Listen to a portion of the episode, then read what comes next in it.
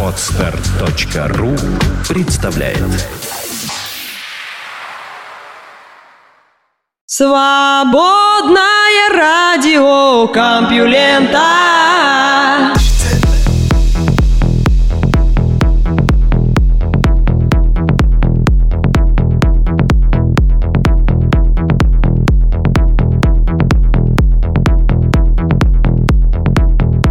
здравствуйте вам! В эфире свободное радио Компьюлента и голос Лёши Халецкого. Вы знаете, такое впечатление, что вы пишете комментарии только тогда, когда СРК закрывается. А как стали выходить новые выпуски, так и все. Ни словечко, ни слова поддержки, ни восхищения новыми выпусками. Черт побери, для кого ж мы стараемся. Хотя нет, был один комментарий. Мол, все мы к религии цепляемся. Но извините, это жизнь. Что есть часть нашей жизни, к тому и цепляемся. А вот вы к нам не цепляетесь. Ни одного комментария, ни критики, ни восхищений. В общем, давайте исправляйтесь, иначе закрою подкаст. А пока новости. Наука и техника. Протон может принудить физиков к пересмотру квантовой электродинамики.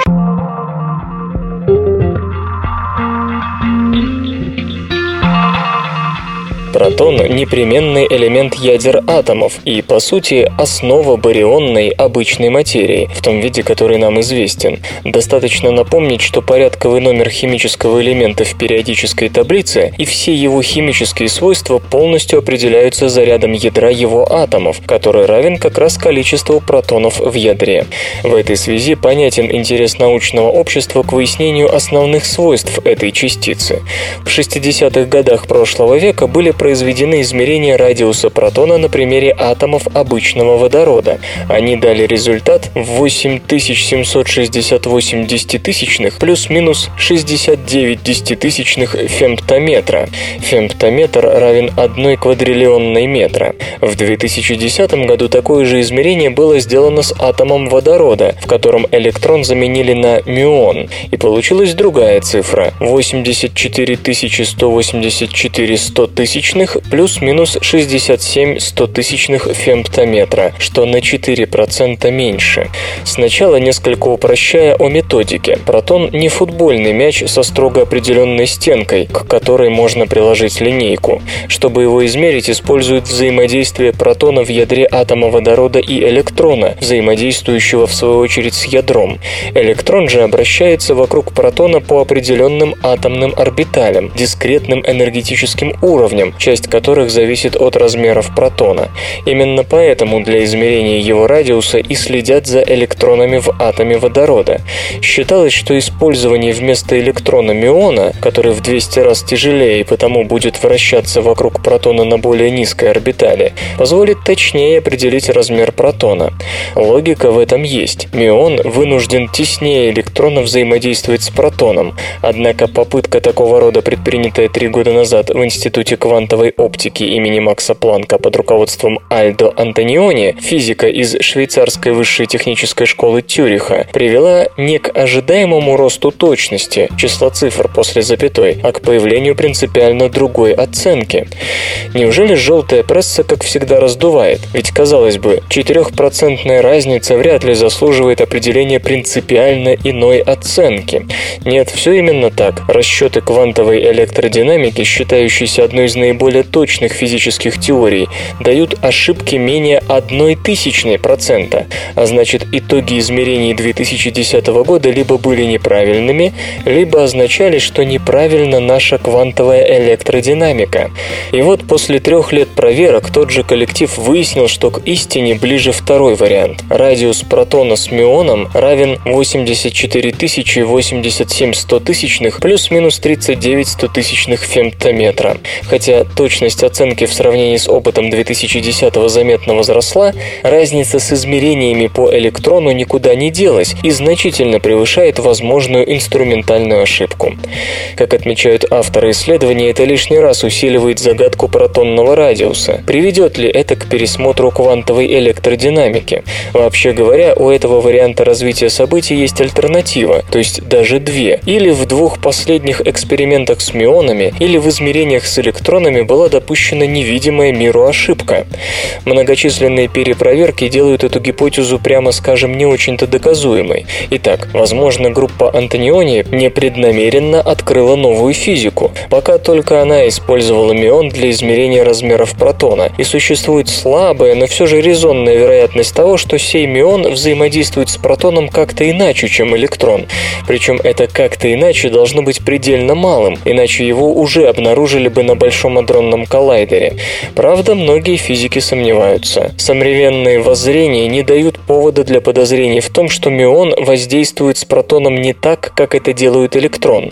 С другой стороны, если эксперименты и их интерпретация не содержат ошибок, а их пока не нашли, то альтернатив такому варианту не видно. Меня на планету, где не знают, кто перед кем должен приседать, чушь. Давай гравицапу и делай, что хочешь. Дядя Уэф, дядя Би, вас там так встретят? Нет, Геносвали, когда у общества нет цветовой дифференциации штанов, то нет цели. А когда нет цели... Раз, кончать философствовать. Кого боятся белые акулы?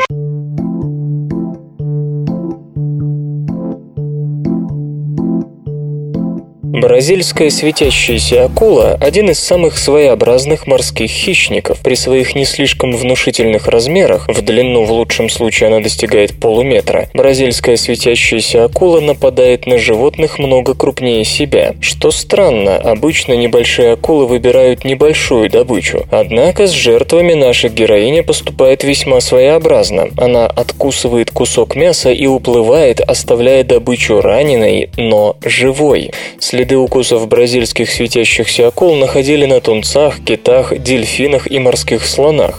Такая манера охотиться вызывает в памяти анекдот про хозяина, у которого по двору бегала свинья на трех ногах. Дескать, не резать же из-за одного холодца всю свинью. Особое строение зубов в нижней части, челюсти, позволяет акуле как бы вычерпывать куски мяса из тела жертвы. Причем следы укусов светящихся акул находили даже на обшивке подводных аппаратов и подводных же коммуникациях. Как ясно из названия, у акулы есть фотофоры. Предположительно, это помогает ей прятаться в стаях светящихся кальмаров, чтобы внезапно набрасываться на того, кто вздумает на этих кальмаров напасть. Исследователи из Университета Флориды обнаружили, кому еще следует опасаться нападений бразильских светящихся акул.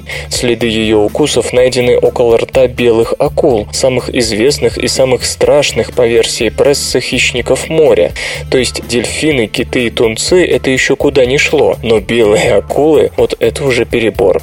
Тем не менее, авторы статьи уверены в своих данных. Хотя светящаяся акула живет на большой глубине, она постоянно курсирует вверх-вниз, и глубина, до которой она поднимается, перекрывается с уровнем, на который может опускаться белая акула.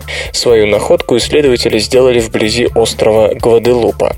Следует подчеркнуть, что речь идет не о паразитизме, а именно об охоте одного одного хищника на другого, хотя само по себе необычно то, что на белую акулу охотится тот, кто в несколько раз меньше ее. Белые акулы издавна занимали вершину пищевой пирамиды в морских экосистемах. Теперь, очевидно, им придется потесниться, освобождая место рядом с собой мелкой светящейся акуле. Вы слышите голос Лёши Халецкого. Ну, не прямо сейчас, конечно, а вообще, в СРК. Эрида как надежда для квантовой гравитации.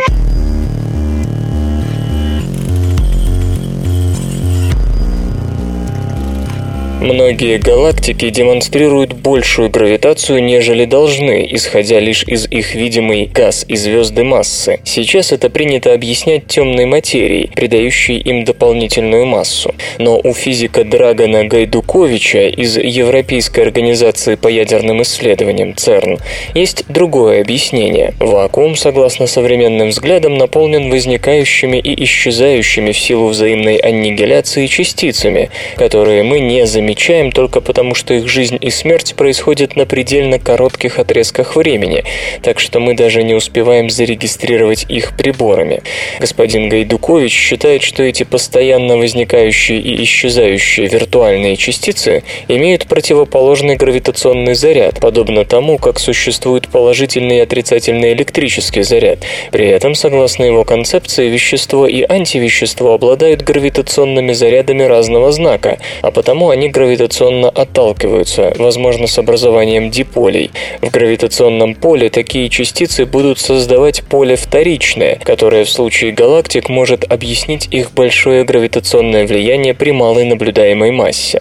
Далее, если вышеописанные виртуальные частицы имеют гравитационный заряд, то, будучи рассеяны по пространству времени, они и ему придадут некий малый заряд, гравитационный или антигравитационный, который заставляет объекты во Вселенной с ускорением разлетаться в разные стороны. Напомню, сейчас эту роль приписывают темной энергии, необходимость в которой таким образом снимается теорией Драгона Гайдуковича, как и потребность в темной материи. Как проверить эту любопытную альтернативу темной материи и темной энергии? Исследователь предлагает вспомнить метод, при помощи которого Эйнштейн некогда измерил эффекты своей теории на примере Меркурия. Из-за гравитационного влияния других планет он испытывает прецессию. Еще в XIX веке было замечено, что происходит это слегка не так, как обещала ньютоновская физика. Эйнштейн же показал, что предсказанное его теорией искривление пространства-времени должно приводить именно к такому результату. Для проверки гипотезы ученый предлагает обратиться к карликовой планете Эриде и ее спутнику Дисномии. Расстояние от этой системы до Солнца столь велико, что релятивистские эффекты, вызванные колоссальной гравитацией светила, для Эриды крайне малы. Следовательно, прецессия, вращающаяся вокруг нее Дисномии, должна определяться ньютоновской физикой и быть равной 13 секундам дуги за 100 лет. Если же квантовые гравитационные эффекты, описанные Драгоном Гайдуковичем, и в самом деле влияют на положение вещей в макромире, то по факту прецессия дисномии окажется равной 190 секундам дуги в 100 лет. Измерения такой точности, уверен физик, могут быть сделаны при помощи существующих средств наблюдения. К слову, это лишь часть его необычных концепций. Это как его? Волюнтаризм. В моем доме не выражаться. Внеземная жизнь открыта или нет?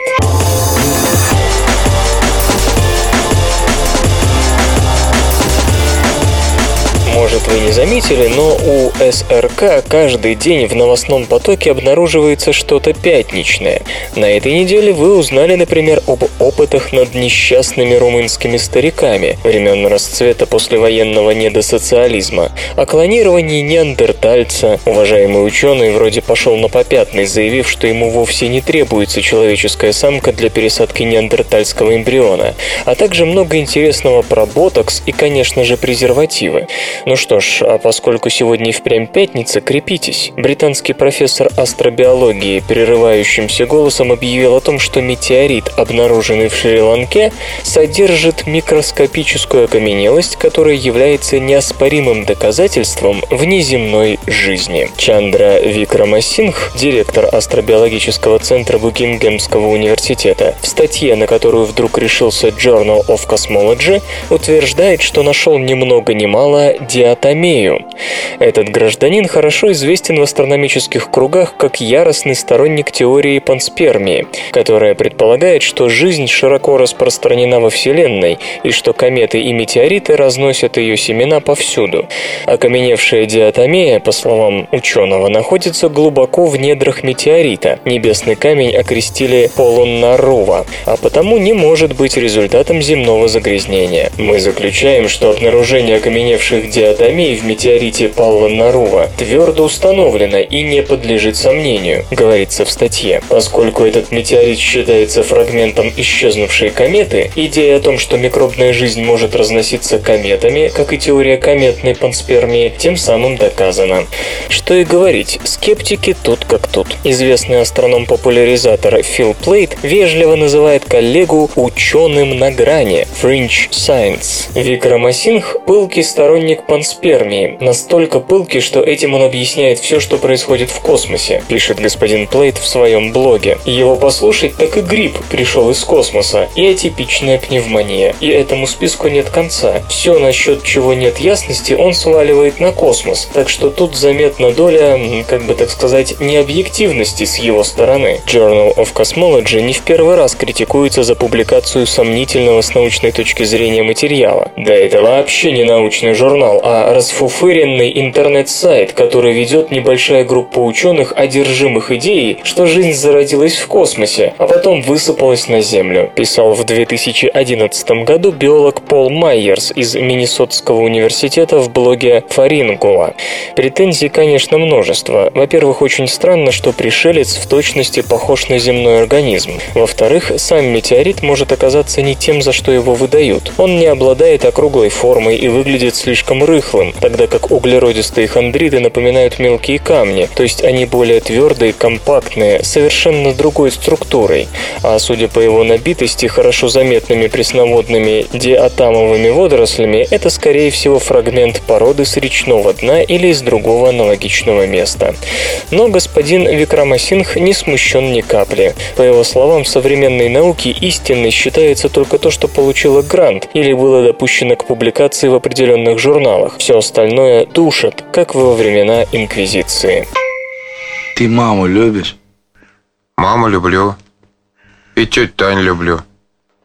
И Олю Крымову люблю. Она у нас на заводе в ОТК работает. Расставание с курением до 40 лет продлевает жизнь.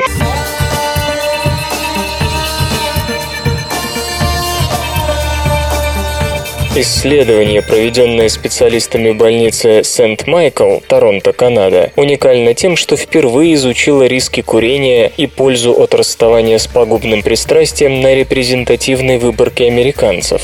В предыдущих работах участвовали только специфические группы, такие как медсестры или добровольцы, которые, по мнению ученых, здоровее обычных жителей США. Важно и то, что это одно из первых исследований, которое задокументировало поколение женщин, начавших курить в молодости и продолжавших дымить в зрелости. Курящие мужчины и женщины теряют 10 лет жизни, однако если отказаться от сигарет до наступления 40-летия, то можно вернуть все унесенные дымом годы. Это не значит, что курение в молодом возрасте безопасно. Экс-курильщики все равно подвергаются повышенному риску преждевременной смерти в сравнении с теми, кто не был никотинозависимым. Но риск этот довольно мал, если сопоставлять с продолжающими дымить. Смертность среди сегодняшних курильщиков обоего пола в возрасте от 25 до 79 лет в три раза выше, чем у никогда не куривших людей. Тот, кто никогда не брал сигарету в рот, в два раза чаще доживает до 80-летия. В США и Канаде насчитывается 40 и 4 миллиона курящих соответственно, но большинство курильщиков мира живут в странах с низким и средним уровнем доходов. Установлено, что ежегодно армию любителей табака пополняют около 30 миллионов молодых людей, и большинство из них не отказываются от дурного пристрастия. Если текущие тенденции сохранятся, в 21 веке курение убьет около миллиарда человек в сравнении со 100 миллионами в прошлом столетии. Авторы исследования рекомендуют властям активизировать борьбу с табакокурением. По их мнению, численность любителей сигарет в США, Китае и Индии сокращалась бы куда быстрее, если бы были введены высокие налоги на табак, к примеру, такие, что действуют в Канаде и Франции. Налогообложение считается единственной эффективной мерой, которая заставляет бросить курить взрослых и предотвращает детское курение. Элвис Пресли замечательно пел. Леонид Ильич Брежнев замечательно целовался. Объявляю Олимпийские игры 1980 года открытыми. А Компьюлента замечательно рассказывает новости. Интернет и связь. Начал работу платежный портал Почты России.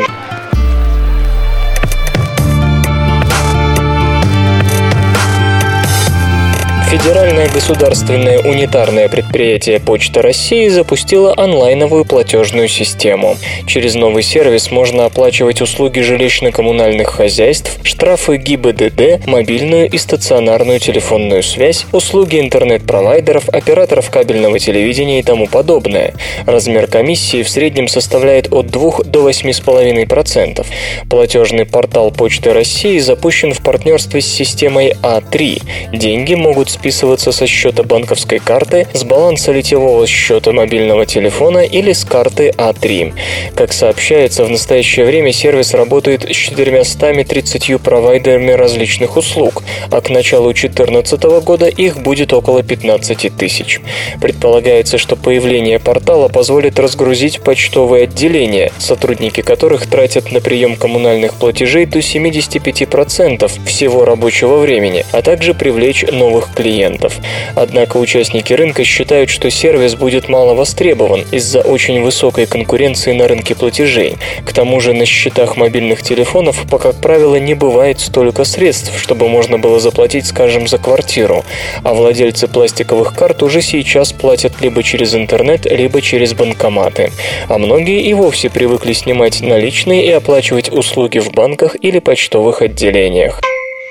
Нехороший ты человек, косой.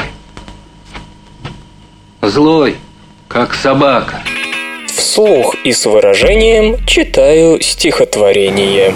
Нина Искренко «Бить или не бить».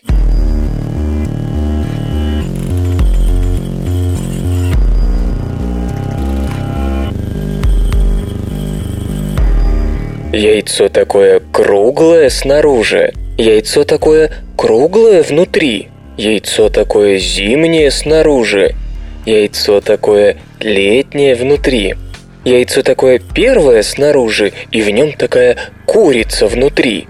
И три его косые вертикали, как три подкладки в старом редикюле, как три нимфетки у фонтана Сан-Микеле. Как кегли нынче здесь, а завтра снова здесь. «Дусь, адусь, отцепись». Сказано «не в свои сани не садись, из чужого яйца не выкатывайся». Яйцо как саркофаг или копилка, прекрасное как абсолютный танк. Яйцо такое в клеточку, как белка, и в нем такой космический инстинкт. Яйцо такое умное снаружи, яйцо такое нежное внутри. Яйцо такое битое снаружи и пенополиуретановое внутри. Яйцо такое пасмурное в профиль, все думает до самого утра. Яйцо такое кашляет с просонок, в потемках бродит и на курицу ворчит. Яйцо такое кооперативное на ощупь, все чем-то шуршит и подсчитывает. Яйцо не раз товарищей спасало, яйцо мужало, крепло и стреляло, будило нас на утренней заре. И так оно ужасно надоело, что я его подумала и съела. И вот теперь опять не понимаю, снаружи я или внутри. В натуре я в эфире в фонаре или в метро у Курского вокзала.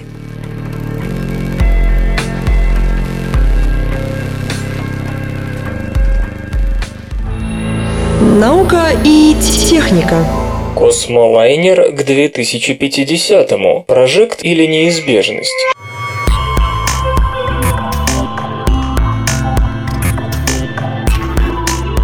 Spaceliner предположительно сможет перебрасывать полсотни пассажиров из Европы в Австралию за 90 минут или 100 пассажиров из Европы в Калифорнию за час. Чтобы сделать это, он должен разгоняться до М24, точнее до 25 200 км в час, причем на высотах до 82 км. Может быть, мы лучше охарактеризуем Spaceliner, сказав, что это своего рода второе поколение Space Shuttle, но с принципиально иной задачей, рассказывает Мартин Мартин Зиппель, координатор проекта в Германском центре авиации и космонавтики. Уверенность германских разработчиков в собственных силах вызывает по меньшей мере любопытство. Сравнивать свое детище с не очень успешным проектом, это мы о шаттлах, который критиковали еще в период разработки, может только тот, кто действительно добился чего-то существенного.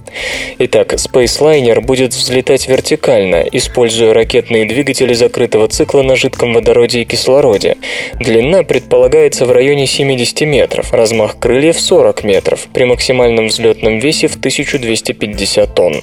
Предельная дальность 16 500 километров. В общем, опять чисто немецкий проект. Дорого, быстро и еще раз дорого. От 12,5 до 25 тонн веса летательного аппарата на каждого пассажира. Впрочем, проектировщики не скрывают, что не будут возить завсегдатай в заведении по раздаче бесплатного супа. Это коммерческий проект, твердят они. Компании, и уже в ближайшие десятилетия германский центр авиации и космонавтики найдет коммерческих партнеров для его реализации. Что насчет известных проблем шаттлов? Увы, конструктору скупы на детали. Правда, отмечается, что после активной части траектории, то бишь разгона, и начала планирования ситуация будет лучше, чем у упомянутого корабля, за счет более высокого аэродинамического качества. Некоторое недоумение вызывает заостренный нос Spaceliner. Уже давно показано, что при скоростях выше М5 он не дает серьезных преимуществ перед закругленным, если вообще не наоборот. Разработчики, однако, прямо-таки лучатся оптимизмом. Окончательная форма летательного аппарата еще не выбрана и может быть скорректирована. Зато мы гарантированно будем обгонять проектируемых в других странах конкурентов, кои собираются использовать гиперзвуковые двигатели открытого цикла, брать воздух из атмосферы. Правда, тем придется нести значительно меньше топлива, что удешевит их проекты, но о таких мелочах в DLR предпочитают не вспоминать. Зато закрытый цикл для высоких скоростей хорошо отработан, и никаких принципиально новых технологий создавать не придется, что делает начинание реализуемым уже в ближайшее время, хвастают немцы. Они будут стараться повысить эффективность двигателя и лучше предпочтут поработать над возможностью его повторного использования. Первая ступень Space Liner после отработки топлива будет на парашюте спускаться на поверхность неподалеку, благодаря вертикальному взлету от места запуска. Ее сразу же начнут готовить к повторному старту. Многоразовость первой ступени – непременное условие этого проекта. Встроенные двигатели будут лишь поддерживать скорость уже на высокой части траектории. Охлаждение ахиллесова пята шаттлов станет активным, а теплозащита эффективнее, причем оба процесса будут сфокусированы на кромке крыла летательного аппарата. В нынешнем виде проект, конечно, вызывает больше вопросов. При таких скоростях и взлет и посадка над населенными территориями исключены, и звуковой барьер преодолевать не дадут, и спускаемая первая ступень будет норовить упасть куда-нибудь не туда. То есть субкосмопорты придется строить в пустынной местности. С Калифорнией и Австралией разработчики, конечно, угадали, а вот где они найдут пустыню в Европе? Старт вертикальный, то есть разгон над водой вблизи поверхности явно не получится. Сколько займет дорога из космопорта посередине Балтийского или Северного моря? И не проще ли тогда возродить Конкорды? Отдельно неясен нарочито традиционный аэродинамический облик. Со времен проектирования шаттлов прошли десятилетия, и сейчас совершенно ясно, что их форма не была оптимальной. Между тем, Spaceliner к ней явно близок. Не получится ли у немцев второй МЕ-262, аппарат с моторами и скоростью одной эпохи и аэродинамикой предыдущей? Впрочем, даже если все так и не будет поправлено до запуска Spaceliner в эксплуатацию, намечаемого на 50-й год, можно будет конвертировать проект в туристические суборбитальные империи, если, конечно, американские частники к тому времени не заполонят и этот рынок. Констанция,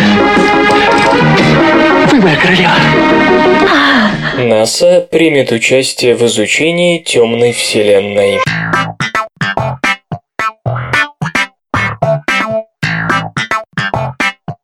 НАСА присоединилась к проекту Европейского космического агентства «Эвклид», подразумевающему создание космического телескопа для исследования тайн темной материи и темной энергии.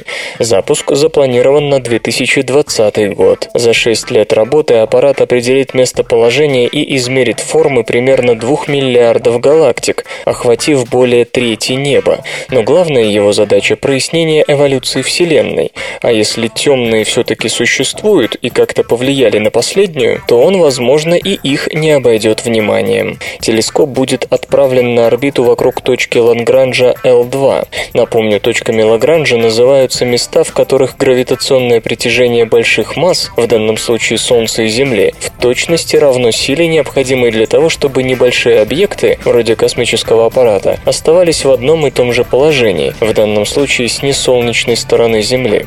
Согласно недавно подписанному соглашению, НАСА предоставит 16 новейших инфракрасных детекторов и 4 запасных, которые станут частью одного из двух научных инструментов Эвклида. Кроме того, ведомство ввело в консорциум Эвклид три научные группы в составе 40 человек, в дополнение к уже работающим 14 американским специалистам. В общей сложности в эту команду входит около тысячи ученых, которые следят за созданием инструментов, а в дальнейшем будут управлять полетом космического аппарата и анализировать данные Вселенная. По современным представлениям, с которыми согласны далеко не все, но не согласным Нобелевские премии не дают, привычная нам материя, из которой, к примеру, сделано человеческое тело, занимает небольшую часть Вселенной.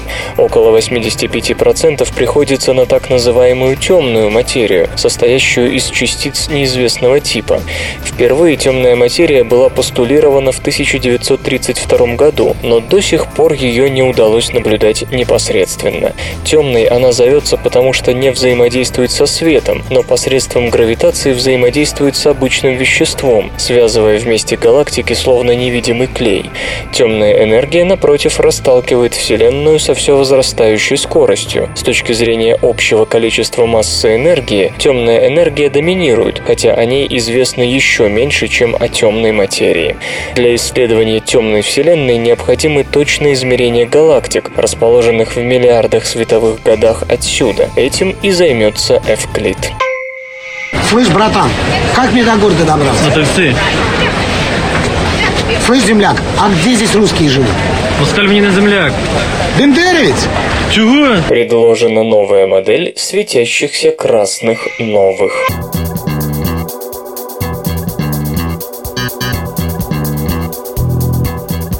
Группа исследователей под руководством астронома и астрофизика Натальи Ивановой из Университета Альберты, Канада, предложила новую модель для объяснения загадочных промежуточных вспышек звезд, слишком ярких для новых и недостаточно ярких для сверхновых.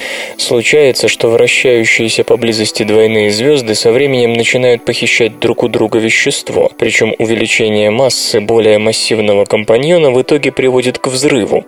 Но в развитии событий событий возможен и другой, более экзотический вариант – образование у двойной звезды при сближении ее компонентов общей газовой оболочки.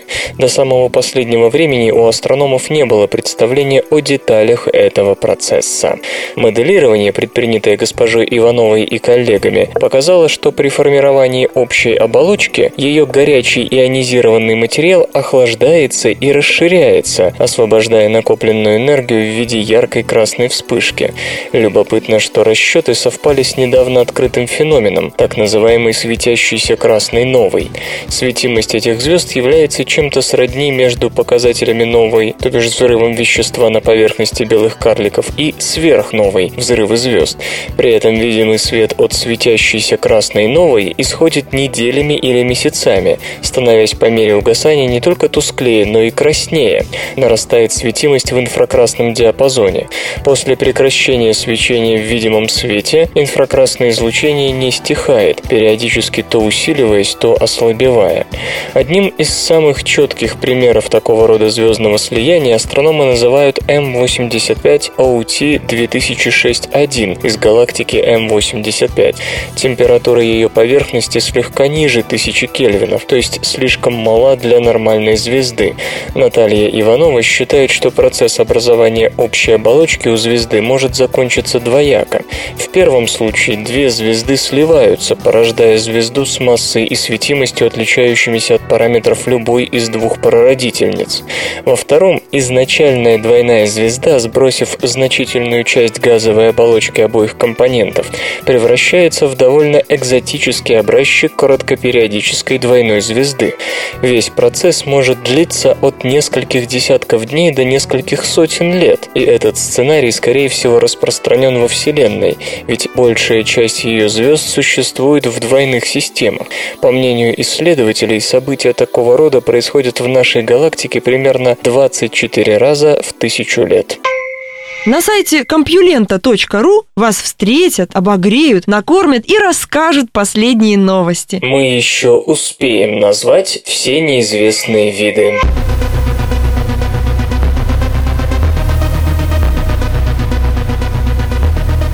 Большинство видов вымрет до того, как будет обнаружено, полагают некоторые исследователи. Но одна группа ученых утверждает, что ситуация не безнадежна. Если специалисты соберутся и сосредоточатся, они успеют.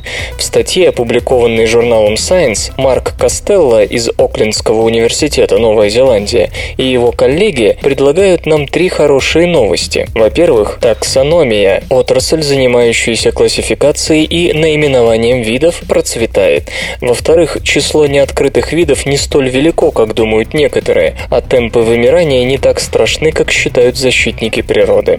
В-третьих, учитывая вышесказанное, практически все виды на планете можно найти и назвать в ближайшие 50 лет. Считается, что таксономия в кризисе. В 2008 году Палата лордов Великобритании опубликовала доклад, в котором оплакала эту старую науку как достигшую точки кризиса. В Северной Америке и Европе, говорят, спрос на систематиков снизился, и основное внимание университеты уделяют теперь подготовке ученых биомедицинских и биомолекулярных специальностей. Пару десятилетий назад говорили, что таксономисты вымирают быстрее видов, но никто до сих пор не взялся проверить цифры. В действительности, как обнаружили авторы статьи, за последние 10 лет выявлением новых видов стало заниматься втрое больше ученых, чем в предыдущие годы. Многие из них работают дома, то есть, скорее всего, опытные любители, для которых таксономия – хобби, а не профессия. Ежегодно выходит в свет около 16 тысяч статей, добавляющих к древу жизни новые виды. Большинство посвящено членистоногим, группе, которая доминирует в мировом биоразнообразии. В изобилии открываются также моллюски. Особенно активно идет работа в Южной Америке и Азии, где расположена значительная часть неразведанных запасов биоразнообразия. Быть может, европейские пессимисты просто не в курсе того, что происходит в других странах. Затем исследователи решили выяснить, сколько же все-таки видов живет на планете, не считая бактерий. Нам известно около полутора миллионов из них. Что касается неизвестных, то оценки варьируются от 2 до 100 миллионов. Господин Костелло и его коллеги проштудировали самые новые работы, которые сочетают эмпирические данные, экстраполяции и статистические модели, имеющие отношение к сухопутным морским членистоногим растениям. Вывод – предстоит открыть от 2 до 8 миллионов видов. Наконец, авторы подняли вопрос о скорости вымирания. По оценкам, каждое десятилетие собирается исчезнуть от 1 сотой до 5% видов. Если верен худший прогноз, то половина планеты должна освободиться уже через 150 лет. Последние, более реалистичные оценки указывают на потери в районе 1% за десятилетие, а в этом случае темпы поиска и описания видов будут значительно опережать вымирание. Но изменение климата, разрушение мест обитания и торговля дикими животными могут ускорить исчезновение видов, а обнаружение новинок замедлится, когда неоткрытых станет очень мало. Принимая все это во внимание, господин Костелло и его коллеги надеются, что международное сообщество займется координацией разрозненных усилий по описанию новых видов. Если выделять на таксономические цели от 500 миллионов до миллиарда долларов в год, то скорость вырастет десятикратно, и тогда работу удастся завершить к 2060 году. Но почему они так беспокоятся об этом? Дело в том, что виды для экологии – это как элементы в химии и частицы в физике. Открыть и назвать вид – это первое, что следует делать, приступая к изучению природной среды, то есть нашего собственного мира. Кто тут, к примеру, в царе крайний? Никого? Так я первый буду! Жуки-навозники ориентируются по звездам.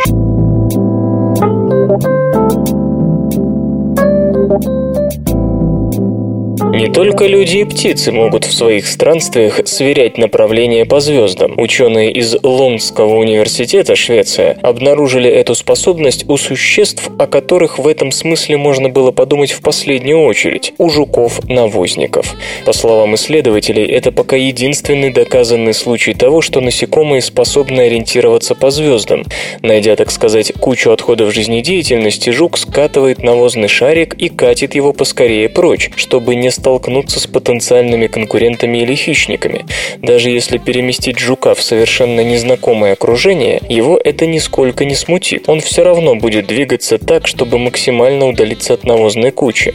Ранее ученые уже выяснили, что навозники не используют ландшафтных ориентиров, вроде деревьев или камней, и что они ориентируются по Солнцу и Луне, усваивая по всей вероятности поляризованный свет обоих небесных тел. О звездах речь не шла. Более того, в ранних экспериментах тех же исследователей из Лунского университета жуки теряли ориентацию, если не видели Луну, хотя звезды им были видны. Потом, однако, стали появляться данные, что скоробеи все-таки обращают внимание на звезды. Чтобы окончательно выяснить этот вопрос, исследователи вместе с коллегами из Витваттерсрандского университета ЮАР поставили следующий опыт. Жуков помещали в закон с высокими стенами, чтобы они могли наблюдать только определенный кусочек неба. Или же насекомым на голову надевали особые кепки, чтобы они вообще небо не видели. Для эксперимента выбирали лунные, безлунные и пасмурные ночи, когда и луна, и звезды были затянуты облаками. Увереннее всего жуки чувствовали себя тогда, когда видели небо, однако исследователи продолжали сомневаться, что навозникам нужны звезды. Все-таки зрение у жуков не настолько хорошее, чтобы различать светящиеся точки на небе. И тогда эксперименты перенесли в планетарий. В планетарии можно было оставлять для обозрения те или иные звезды, а остальные как бы выключать. Как пишут исследователи, чтобы определить, куда следует двигаться, жукам был нужен именно Млечный Путь. Если эта белая размытая полоса на ночном небе не была видна, то даже самые яркие звезды жукам не помогали, при условии, что и Луны на небе тоже не было. То есть, говоря с некоторой поэтической натяжкой, жуки-навозники идут по Млечному Пути. Выходит, египтяне знали, кому поклоняться. Одновременно стало понятно, почему в предыдущих опытах жуки игнорировали звездное небо. Ученые экспериментировали с жуками на территории Южной Африки, и опыты проводили в октябре, когда Млечный Путь находится так близко к горизонту, что использовать его в качестве ориентира весьма затруднительно.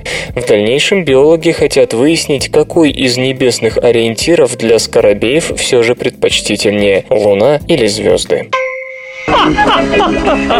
Руки вверх. Ваша песенка спета. Культура. Фильм о Стиве Джобсе дожил до премьеры.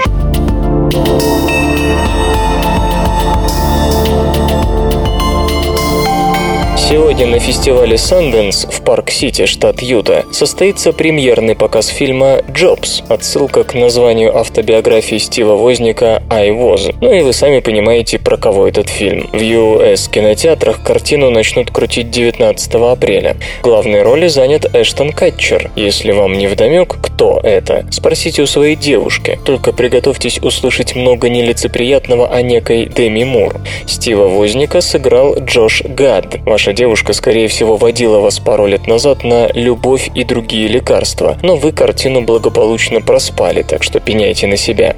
Между тем, сайт Inside Movies где-то раздобыл кусочек этого долгожданного фильма. Фрагмент посвящен спору между Стивом Джобсом, он весь такой ясноглазый, патетический и к тому же с бородкой, и Возом, какой-то угрюмый, но зато с роскошной гривой, на стоянке компании Hewlett Packard. Разговор вертится вокруг новой операционной системы, изобретенной Возником. Это свобода. Свобода творить, делать, строить. Свобода художника, свобода личности. Отчаянно хлопочет лицом Катчер. Да что ты в самом деле? Не выдерживает гад, давая понять зрителю, что он уже почти сдался и сейчас будет кульминация. Даже если бы ты писал это для больных людей вроде нас с тобой, что вряд ли, никто не купит компьютер. Никто. И тут Катчер встает в тщательно выверенную позу, дабы произнести крылатую фразу. Как может человек знать, чего он хочет, если он никогда этого не видел? Редакция Inside Movies, присутствовавшая при этом разговоре, утверждает, что именно так все и было. И дайте мне большой справка, что этот слон есть принадлежат мне. Бизнес. Samsung и Apple занимают более половины мирового рынка смартфонов.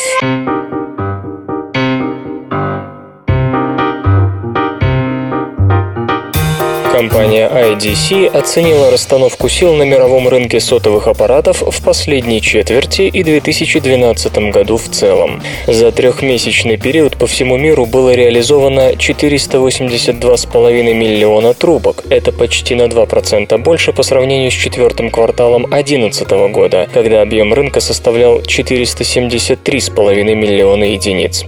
Годовые поставки практически не изменились, оставшись на уровне миллиард 700 миллионов миллионов штук. В пятерку крупнейших производителей по итогам квартала вошли компания Samsung, доля составила 23%, Nokia чуть меньше 18%, Apple почти 10%, ZTE 3,5% и Huawei чуть более 3%. Рейтинг 2012 года возглавляет Samsung 23,7% мирового рынка. Далее идут Nokia, Apple и ZTE. Замыкает пятерку LG. Спрос на смартфоны в четвертом квартале подскочил на 36,5% до 220 миллионов штук. Их доля в общей массе проданных сотовых аппаратов составила 45,5%. За год было реализовано 545 миллионов умнофонов, что на 10% больше, чем в 2011 году. Пятерка крупнейших поставщиков коммуникаторов по итогам квартала выглядит следующим образом. Samsung 29%, Apple 22%, Huawei чуть менее 5%, Sony 4,5% и ZTE чуть более 4%. Таким образом, Samsung и Apple контролируют более 50% сегмента, а Nokia выбыла из пятерки лидеров. Samsung также возглавляет годовой рейтинг поставщиков смартфонов с долей в 39,6%. На втором месте Apple 25%, а замыкает тройку терпящее бедствие Nokia 6,5%. Далее следует HTC и Research in Motion, занявшие по 6% рынка. Компьютер. Лента. Подкаст. Исторический анекдот. Знаменитый Густав Маллер, дирижер Берлинского симфонического оркестра, был мишенью постоянных нападок антисемитской прессы, потешавшейся над его еврейской физиономией. Нос у него действительно был выдающихся размеров. С таким шнобелем в те времена можно было жить где угодно, но только не в Германии. Потеряв терпение и не имея возможности защититься от издевательств, Маллер перебрался в Австрию, куда его давно приглашали на пост дирижера Венского симфонического оркестра. После ухода великого дирижера качество исполнения Берлинского оркестра заметно снизилось. Любители музыки забили тревогу и создали специальный комитет, задачей которого было вернуть маэстро в Берлин. В своем письме члены комитета сообщали великому дирижеру, что ситуация в последние месяцы несколько улучшилась, и волнующая маэстро проблема существенно уменьшилась. Малер не задержался с ответом ситуация, может быть, и улучшилась, но моя физиономия осталась прежней, и даже если проблема действительно уменьшилась, я уверяю вас, что это никак нельзя сказать про мой нос. Наука и техника. Группа хищных динозавров внезапно выросла втрое.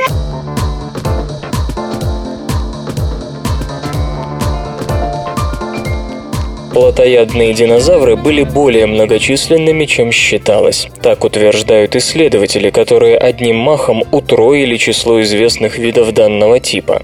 Всего неделю назад науке было известно семь видов мелких двуногих хищных динозавров, живших на западе Северной Америки. Но анализ огромного набора окаменелых зубов выявил по меньшей мере 16 новых видов, то есть в общей сложности их теперь 23.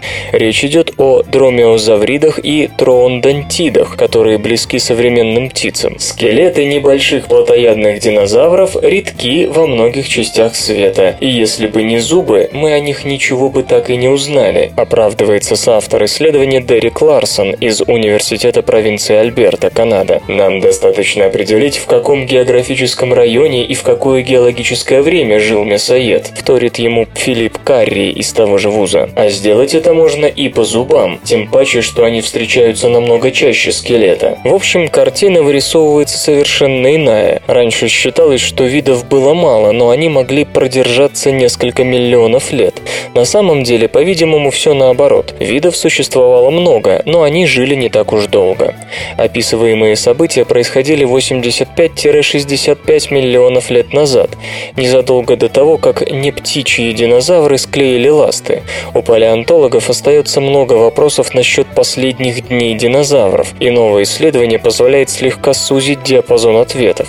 Возможно, столь большое разнообразие развилось в ответ на сравнительно быстрые изменения микроклимата после падения крупного метеорита или метеоритов.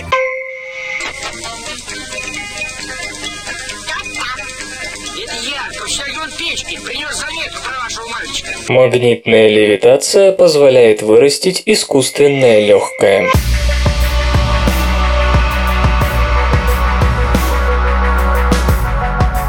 Когда ученые хотят проверить что-нибудь на живых тканях, они используют для этого слой клеток, выросший в какой-нибудь специальной посудине. Нетрудно догадаться, что такой двумерный слой не слишком похож на реальный орган, где клетки организованы в трехмерную структуру. И считается, что для действительно достоверных результатов нужно подтверждать их экспериментами с настоящими органами, клетки которых взаимодействуют максимально естественным образом. Однако опыты на органах или на животных не всегда удобны из чисто методических соображений. Хорошей альтернативой могли бы стать трехмерные, а не двумерные культуры клеток. Но как вырастить 3D-культуру? Исследователи из Университета Райса предлагают использовать для этого магнитную левитацию, ту самую, с помощью которой перемещаются маглевы, поезда на магнитной подушке. Ученые задались целью сконструировать воздушный капилляр легкого, бронхиолу, которая состоит из клеток четырех видов – клеток эпителия, телия, клеток эндотелия, клеток гладкой мышечной ткани и фибробластов. Для выращивания 3D-культур был использован метод, разработанный в 2009 году компанией Nano 3D Biosciences. Для трехмерной колонии использовались крохотные магнитные шарики, которые вводились внутрь живых клеток. Шарики были сделаны из абсолютно инертного материала и клетки не вредили. Ученые собирали бронхиолу буквально вручную, комбинируя с помощью специального магнитного манипулятора генератора клетки четырех видов. В итоге сконструированная бронхиола, как исследователи пишут в журнале Tissue Engineering Part C Methods, оказалась почти идентично натуральной. Во всяком случае, по биохимическим тестам отличий от обычной природной ткани обнаружить не удалось. Такую бронхиолу, по мнению медиков, можно здесь и сейчас использовать для различных токсикологических тестов, по крайней мере, на все возможные токсины, которые мы получаем воздушно-капельным путем. На них она будет реагировать реагировать с большой естественностью, с большей, чем плоская культура клеток. СРК не делает новости, оно их сообщает. Датчики сна учатся считывать не только биологические данные.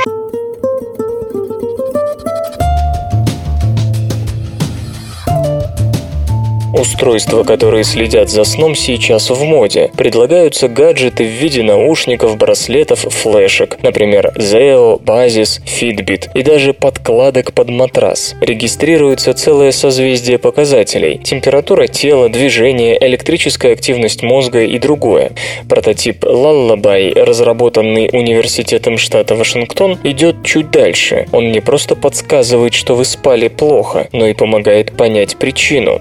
А Секрет в том, что устройство следит не только за вами, но и за окружающей средой, температурой в комнате, интенсивностью света, фоновым шумом. И все это связывает с показаниями того же фитбита, который вы не забыли надеть на запястье. В дополнение ко всему, инфракрасная камера фотографирует спящего каждые 15 секунд, и за утренним кофе вы сможете полюбоваться на себя с помощью планшетного приложения, почесать в затылке и сделать выводы. Кстати, разработчики позаботились о неприятности неприкосновенности частной жизни, разрешив пользователю удалять нежелательные кадры и ночные беседы. Кроме того, устройство можно выключить в любое время. Двухнедельное тестирование прошли четыре добровольца. Один из них обнаружил, что он храпит, а другой выяснил, что сильно вертится во сне. Третий смог определить, в какие фазы сна он становится лунатиком. Передавая данные ученым, все стерли разговоры, которые они вели в постели, и другие интимные моменты. Но информация собранная непосредственно во время сна, осталась, и это понятно. На исследование подписались прежде всего те, кто хотел решить свои проблемы со сном. Russian elephant Русский слон is uh, – лучший друг финского best слона. friend, uh, Finnish elephant. Анорексия связана с ошибками подключения в мозгу.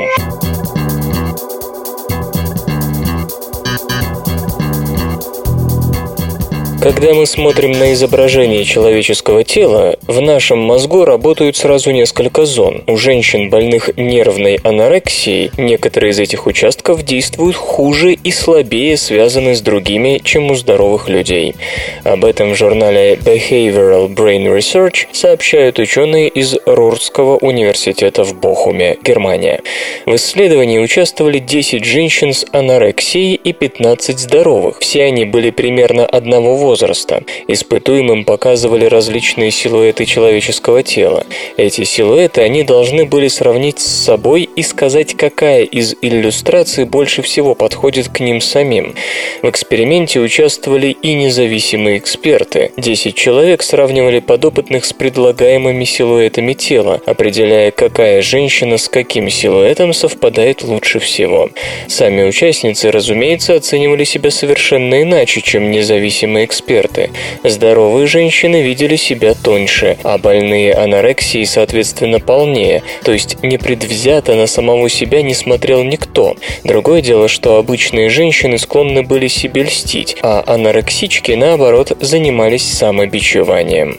МРТ-сканирование показало, что мозг у тех и других при созерцании человеческого тела работает по-разному. Наибольшие отличия касались веретенообразного тела и экстриарной области. Оба района принимают самое активное участие в восприятии человеком собственного тела. При этом они работают согласованно, по крайней мере должны. То есть если активен один регион, его напарник должен быть активен в той же степени. Как оказалось, у больных анорексией связи именно между этими двумя областями сильно ослаблены. Чем хуже была координация между ними, тем толще женщина казалась себе самой. Ранее экстериарная область уже попадала в поле зрения исследователей, и как раз в связи с анорексией удалось выяснить, что недостаточная плотность нейронов в этой зоне связана с расстройством приема пищи. Теперь же получается, что дело не только в собственно анатомическом, но и функциональном нарушении. Экстрастриированная область не получает достаточно импульсов из веретенообразного тела, и потому человек воспринимает себя толще, чем он есть. Осталось выяснить, как можно подействовать на мозг, чтобы исправить это и вернуть больным нормальное отношение к еде и собственному телу. Свободное радио. Компью... Компью... Компью... Компью... Лента.